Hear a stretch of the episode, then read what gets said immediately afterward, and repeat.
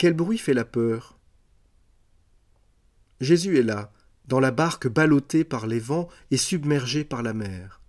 Pourtant, ni le fracas des vagues qui s'abattent sur le pont, ni même le bruit sec des voiles giflées par le vent ne réussissent à le réveiller.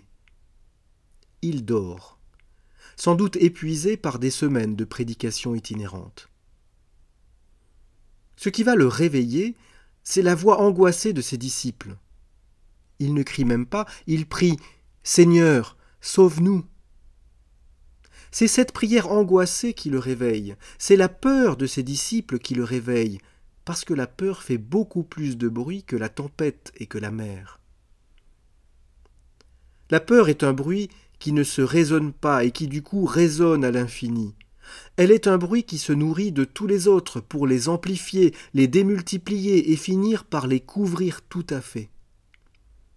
La peur est un bruit suffisamment fort pour réveiller Jésus.